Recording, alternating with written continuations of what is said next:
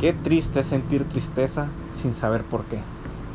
Y más doloroso aún es justificarla con situaciones cotidianas, cuando en realidad lo que te consume está dentro, en el fondo de tu ser y enraizado a tu alma.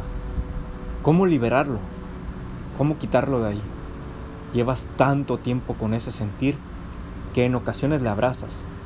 Ya se ha vuelto tu compañía para afrontar esa amarga soledad que azota fuertemente toda tu vacía existencia. ¿Llorar sirve? A veces te despeja un poco.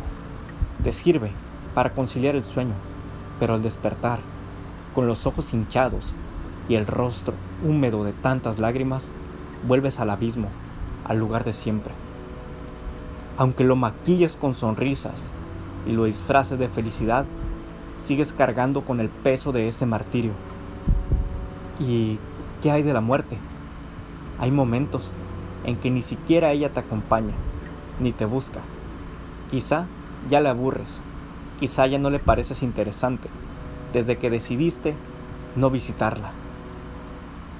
Camina con tu agonía por el sendero de la depresión.